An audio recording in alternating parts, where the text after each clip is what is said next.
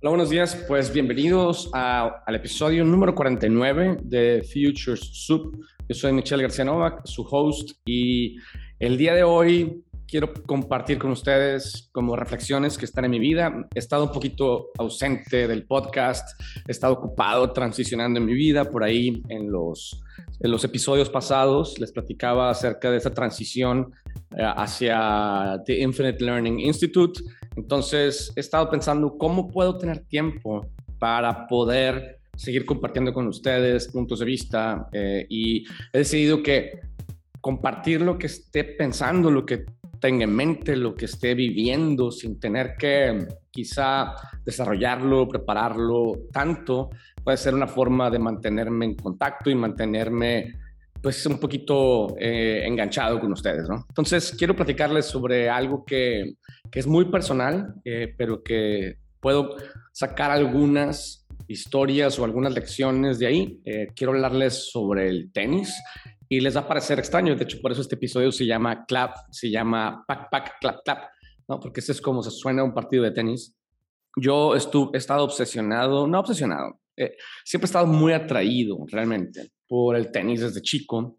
Eh, nunca jugué, eh, nunca jugué porque nunca tuve la oportunidad de pertenecer a un club, pero he estado pensando como, ¿qué es lo que, qué es lo que me atrae tanto al tenis? Primero, cuando yo tenía como ocho años más o menos, en una vacación, mi papá compró unas raquetas eh, que en aquel entonces así eran, de madera, tradicionales, Wilson, y, yo las vi en, en, en la vacación cuando llegamos al hotel y me encantaron, estaban hermosas y le pregunté a mi papá, ¿qué onda con esto? Y me dijo, ah, es para que vayamos a jugar tenis.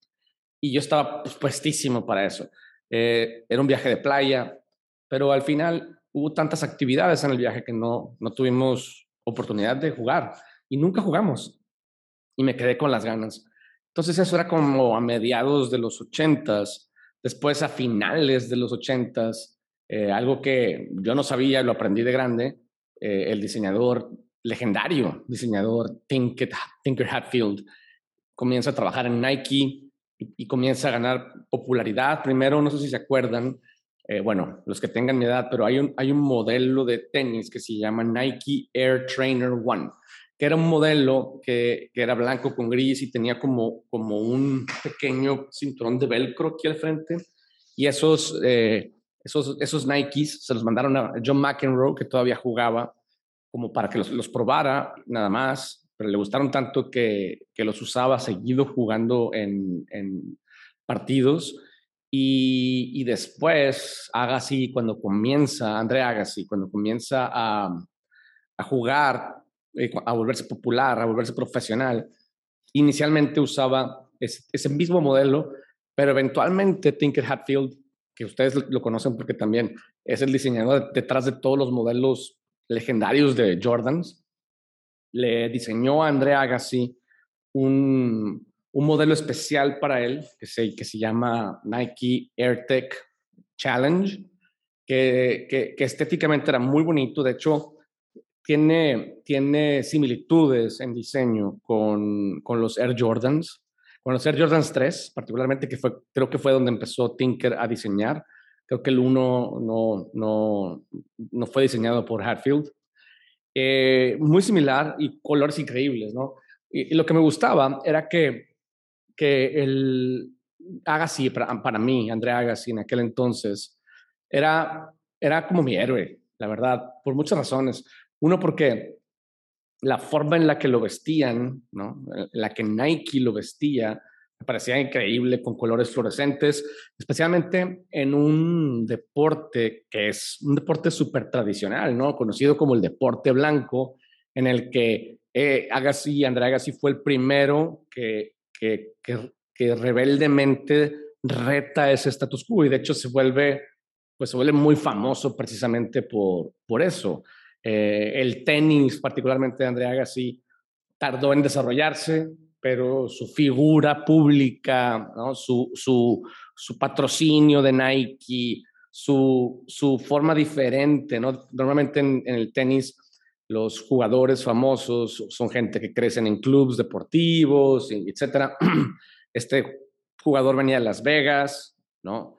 eh, y venía de, de, canchas públicas, ¿no? no venía de los, de los clubes tradicionales, al menos al inicio de su carrera, de su vida profesional. Eh, yo les decía que no, no, nunca, nunca pude cumplir el sueño porque no pertenecía, de, jugar tenis porque no pertenecía a un club.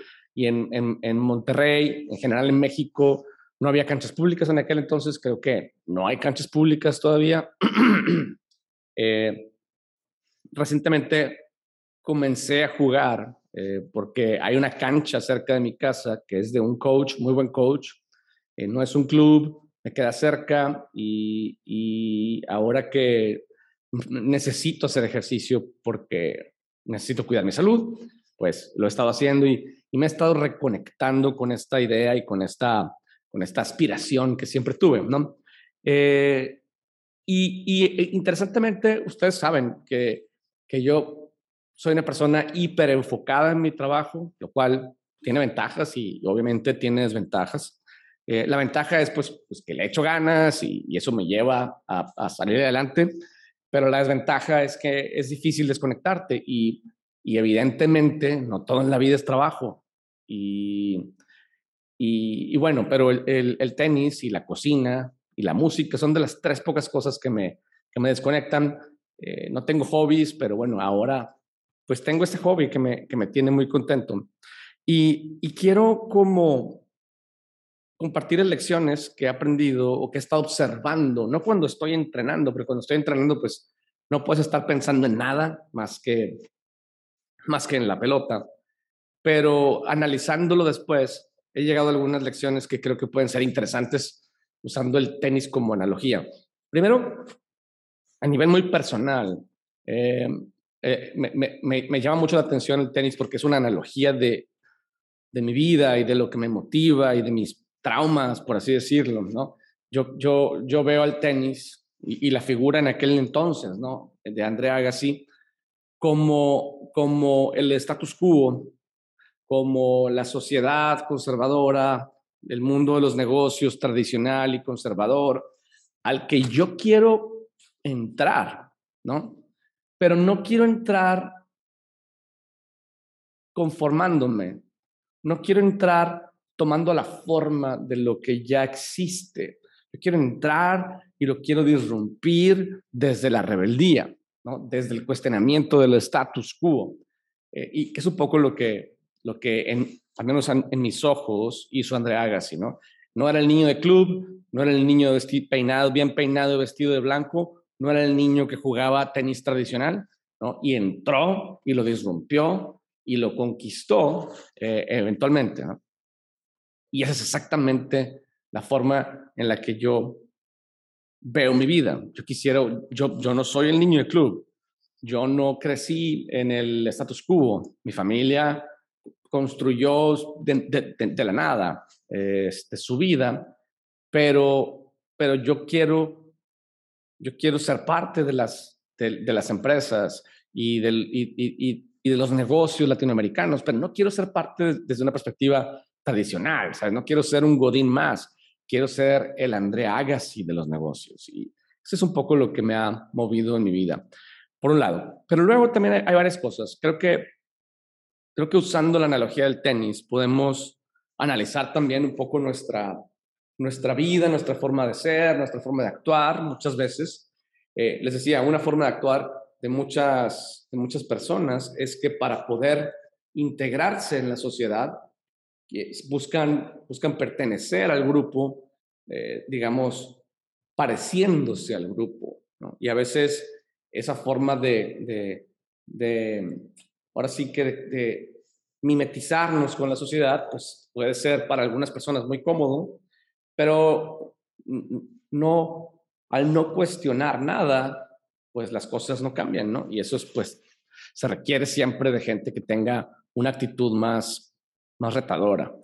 Después, eh, creo también que mucha gente estamos en el tenis de la vida, por así decirlo, eh, recibiendo las pelotas que vienen de todos lados y, reaccionando a ellas. O sea, viene una pelota por la esquina derecha y ya vamos y le damos un derechazo, viene una pelota por la esquina izquierda y corremos y apenas llegamos y le damos un revés y luego viene una pelota cerca de la red y vamos y le pegamos. Eh, y, las pelotas nos traen en chinga. Eh, la vida nos trae en chinga, andamos como pendejos persiguiendo la pelota. Y, creo que, por ejemplo, yo que soy un, jugador amateur, así ando en el tenis, como pendejo persiguiendo la pelota. Y, he estado estudiando mucho eh, el, tenis en, videos de YouTube, viendo los partidos del Tennis Channel y demás. Me doy cuenta que sí, claro, o sea, a veces tienes que estar persiguiendo la pelota como pendejo, pero eso es porque el contrincante, la vida, las circunstancias te está ganando. Cuando, cuando logras em, e, empezar a, predecir qué va a pasar, puedes, puedes no nada más, primero puedes dejar de andar como pendejo persiguiendo la pelota, ¿no? Puedes saber dónde va a estar la pelota antes de que llegue. Fíjate que eh, eso para mí es una, analogía con un tema que me, que me, gusta mucho, que ustedes saben que tiene que ver con la, con la perspectiva estratégica, con el análisis de futuros, como le quieran llamar, análisis de tendencias. Y entonces imagínate, es como, o sea, tú estás viendo al jugador, ¿no? Y, y viendo, primero, tratando, o sea, en función de sus movimientos, tratando de anticipar hacia dónde va a ir el golpe. Y, y, y luego, ya cuando dispara la pelota, pues obviamente desde muy temprano la empiezas a leer y, vas y la buscas. Eh, y pues bueno, es medio reactivo todavía esa forma de trabajar y de vivir, pero le, alcanzas a pegar mejor. Pero lo interesante es cuando empiezas a, conocer el patrón de, de, juego de ese contrincante y te puedes adelantar un poquito más. Claro, implica el riesgo de que estás medio adivinando, pero en el mundo también es igual cuando puedes ver una tendencia que viene y te tratas de adelantar, estás medio adivinando, pero la mayoría de las veces lo que logras es estar en una mejor posición para dar el golpe. Eh, y, y, hasta ahí sigue siendo reactivo, pero estás en una mejor posición. ¿no? Pero luego también lo que me di cuenta es que algo que, que para mí no era evidente es que en el tenis hay actitudes defensivas y, ofensivas. Y obviamente la parte ofensiva es cuando te toca sacar y la parte defensiva es cuando te toca recibir. Pero los buenos jugadores son los que logran transformar su defensiva en ofensiva. O sea, lo que básicamente para mí lo que esto quiere decir en, en la vida es, el, logro transformar mis circunstancias de ser algo que no controlo y ando como pendejo reaccionando a empezar a ver el patrón de las cosas y empezar a, controlar las variables que puedo controlar y siempre estar en una posición más privilegiada para hacer lo que tenga que hacer, para lograr mis objetivos. Eh, y, eso me, me, gusta mucho, ¿no? Es entonces, para mí el tenis es como, es como, es como la vida. Entonces es, tengo que estar viendo siempre, ¿no? mis contrincantes, sus movimientos, eh, la pelota, que son para mí como las tendencias, las veo desde dónde vienen, ¿no? estoy enfocado en ellas, me trato de adelantar en función de, lo que, de la trayectoria que ya sé que pueden tener.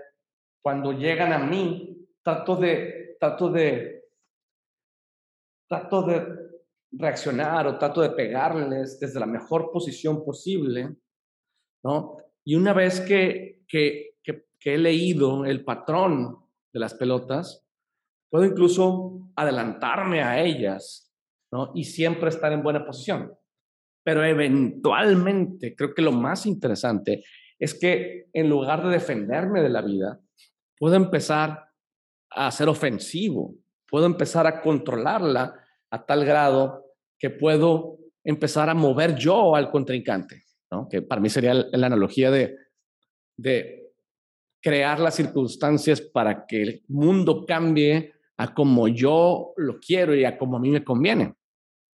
¿no? Entonces empiezas a mover al contrincante y luego empiezas a hacer lo, lo contrario. Empiezas tú a pensar tres pasos adelante y a decir, voy a poner la pelota aquí y luego acá y luego acá. Con eso voy a ganar. Y creo que esa es una analogía perfecta para, Primero, para cómo vivimos la vida de la mayoría de los profesionales, eh, pero también para cómo creo que en lugar de estar apagando fuegos y, estar yendo pendejos por todas las pelotas, como, como perrito, ¿no? Eh, poder, poder leer, ¿sabes?, hacia dónde va el mundo, reaccionar, estar en mejor posición, eventualmente anticipar y eventualmente más bien nosotros crear las condiciones para que el contexto cambie a nuestro favor. Eh, me parece que, y, aparte estoy entretenidísimo cuando estoy entrenando y, y, no, me da tiempo de pensar en nada, pero obviamente después, eh, ya cuando voy en el carro a mi casa, etcétera, voy analizando ese tipo de cosas y, y bueno, es algo que, que en algún momento quería tener la oportunidad de compartir. También de, ¿sabes? de las casualidades de la vida. Eh, hace poco salió la, la película King Richard, no sé si ya la vieron, es una película eh, que sale Will Smith, que, que, habla sobre la vida del papá de, de Serena Williams y de, de Venus Williams, eh, y cómo, cómo, cómo las llevó al éxito siendo de Compton, o sea, ellas también son straight out of Compton. Eh, y, hay un montón de lecciones también ahí. Yo, si tienen la oportunidad de verla, les recomiendo que la vean. Primero, yo creo que eh, una de las cosas que a mí me duele mucho escuchar y ver en, el, en, el, en, el, en, en la vida de las personas es una actitud como de no se puede, una actitud como de todo está en mi contra. Y yo creo que historias como las del papá de Serena Williams, Richard Williams, eh, pues son una muestra de que, sabes, que los ganadores pierden hasta que, hasta que dejan de perder. E, y, la diferencia entre un ganador y un perdedor no es perder, sino es nunca dejar de intentar. Eh, creo que, y, cuando digo nunca, es si la vida nos da palazos, eh, una y otra y otra y otra y otra vez, ¿cuántos de nosotros no decidimos rendirnos a la tercera, sabes, al tercer golpe que nos da la vida? Eh, y si no nos rendimos, decimos, ok, la vida me está diciendo que hasta aquí llego. ¿no? Entonces respeto, no quiero otro palazo eh, y otro golpe, y, aquí me quedo porque hasta aquí me toca llegar. Y, y, y cuando ves esa actitud que, que, que, yo envidio, porque yo también, quizá al igual que muchos de ustedes, pues muchas veces cuando la vida me dice que no, eh, a veces también me rindo, ¿no? A veces también me conformo, a veces, a veces también me asusto. Y, y ver historias como esta, de, de, gente que viene de nada y cómo siempre, siempre intentando y buscando la oportunidad donde quiera que esté, lograron todo, ¿no? Este, o sea, e, esta idea de, de, de, del sueño americano que no sucede en una generación, creo que es muy, porque al final, pues ellos lograron algo impresionante, pero eh, Richard Williams no lo logró para él, pero lo logró para sus hijas. Y es una manera de, de, movernos socialmente, es una manera de trascender en el tiempo y, y, y, de entender que es posible. Muchas veces no es, o sea, no es ese sueño americano que en un año te vuelves, ¿sabes?, eh, millonario o que en un año te transformas. Creo que ese es un problema que nos han venido vendiendo los charlatanes, ¿no? Esta idea como de volverte millonario fuera fácil y rápido. Y creo que si bien hay una dosis de optimismo ahí que, está bien, la quiero reconocer y es buena, pero también nos lleva al cinismo, nos lleva como a, el cinismo se genera cuando la meta es muy grande y veo que nunca avanzo. Eh, y creo que ese es un poco lo que veo en, la sociedad, un cinismo como de no se puede. Eh, y, bueno, un poco la historia de, Richard Williams nos viene como a decir, sí se puede y muchas veces se puede generacionalmente, por ejemplo es lo que me ha tocado vivir a mí. Eh, también un poco me sorprenden, o sea, porque la, la, la historia lo comenta muy superficialmente, pero me sorprende grandemente cómo va y da con el coach de John McEnroe y de, y de, Peter Sam, de Pete Sampras. Eh, y, deja tú que lo logre convencer de que, de que, de que coachee a sus hijas. ¿Cómo da con él? seguramente lo estuvo buscando, eh, lo estuvo cazando, encontró su, su, su club. ¿Cómo le hizo para entrar? Ah, quién sabe, cómo le haber intentado como 10 veces por aquí por allá, logró entrar de alguna forma, va y llega hasta la cancha en la que está, se llama, Paul. Paul está entrenando precisamente a Pete Sampras y a John McEnroe, que eso quién sabe si haya sido literalmente cierto, pero es una forma que usó la película para, para contarnos la historia de forma rápida. Eh, y cómo lo convence, obviamente, seguramente no lo convenció en esa sentada, ¿no? Pero bueno, las películas tienen que ser uso eficiente del tiempo. Eh, seguramente fueron llamadas y se sentó ahí hasta que lo logró, eh, pero lo logró, ¿no? Y, luego, de la misma forma, le consiguió eh, las oportunidades de, de, de, entrenar con el otro entrenador, que no me acuerdo cómo se llama. Y, y, luego, de la misma forma, logran que cuando Venus iba a entrar a ser profesional y que les llega una, oferta de Nike, esa fue de las partes que más me sorprendió, ¿no? Nike, antes de que, de que Venus Williams juegue su primer juego profesional, les ofrece un, un, un, un sponsoreo, un patrocinio de 3 millones de dólares, imagínate. O sea, si 3 millones de dólares es mucho dinero para nosotros, ahorita, imagínate cuánto era hace 20, 25 años, para una familia que venía straight out of Compton. Y los huevos con los que el cabrón dice, no, si no lo han visto jugar. Aparte me están diciendo que este, esta oportunidad, si no la tomo ahorita, hoy en la noche, sin, sin rebotarla con mis abogados, sin poderla leer, sin poder ver otras ofertas, chinguen a su madre, ¿no? Se la juega, pero no se lo juega a lo tonto, se la juega sabiendo que, en sus hijas él había invertido tanto tiempo, tanta disciplina y había desarrollado tanto talento que sabía que esta no era la única oportunidad y sabía que era una forma corporativa cabrona de tratar de manipularlos y tratar de agarrarlos baratos, ¿no? Pero pues alguien que, viene de la nada, eh, o incluso, ¿no? Quienes venimos de algo, pues hubiera sido muy tentador tomar esas ofertas. Al final, eh, no sé si, ven la película, ya se las voy a echar a perder, pero no importa, es historia.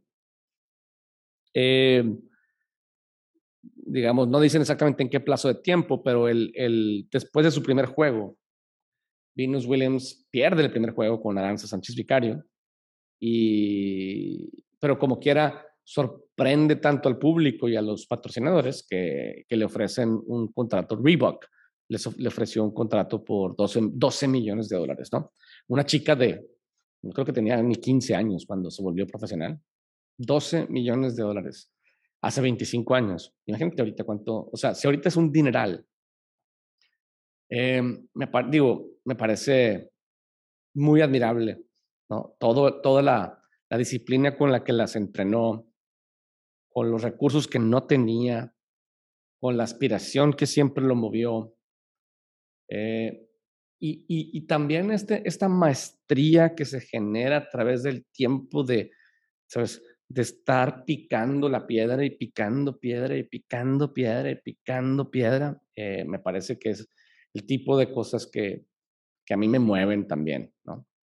Em, creer en ti al grado de decir, no, esos tres millones de dólares es poco. Yo creo que, yo creo que si la ven jugar, van a, tener una... Y, es una, no más es poco, sino esos 3 millones de dólares que me estás ofreciendo, es un chantaje. O sea, tú quieres agarrarme antes de que me vean y me quieres agarrar barata o barato, ¿no? Eh, esas, esas habilidades de negociación están cañonas y para negociar de esa forma tienes que estar dispuesto a perder. Pero cuando tienes talento, cuando, cuando sabes lo que tienes, dices, pues a lo mejor pierdo ahorita, pero yo sé que voy a ganar en el tiempo. ¿no? Una, una, oportunidad mejor que esta. Y nada, eso es un poco lo que, lo que he estado haciendo, lo que, lo que he tenido en mente. el tipo de cosas que, trataré de seguir compartiendo con ustedes.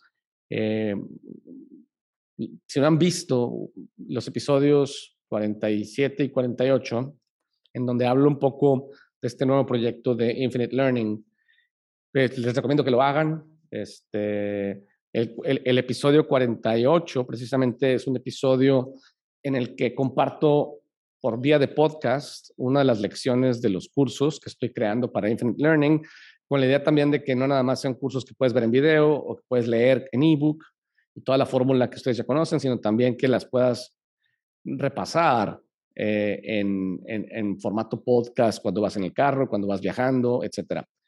Y, y bueno, y en el episodio 47 hablo un poco de, de, por qué estoy dejando la marca School Change, por qué estoy tomando el rumbo de Infinite Learning, la visión que me mueve, hasta dónde quiero llegar. Eh, y, la invitación que les hago a que estén, a que, a que, nos sigan en, en, social media, en Infinite Learning Institute.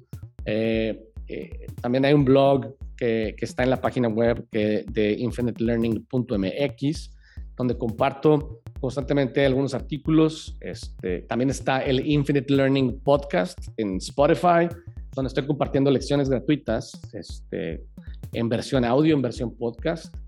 Y, nada, eh, nos seguimos viendo en las redes. Eh, me encantan siempre cuando me ponen sus comentarios, cuando creamos una conversación alrededor de estos temas. Entonces, cualquier reacción que tengan con respecto al, a esta analogía del tenis, eh, también cualquier reacción que tengan con respecto al proyecto de Infinite Learning, me, encanta el poder tener la oportunidad de, pues, de extender esta conversación y de, y de aprender uno de los otros. Entonces, nos mantenemos en contacto. Gracias.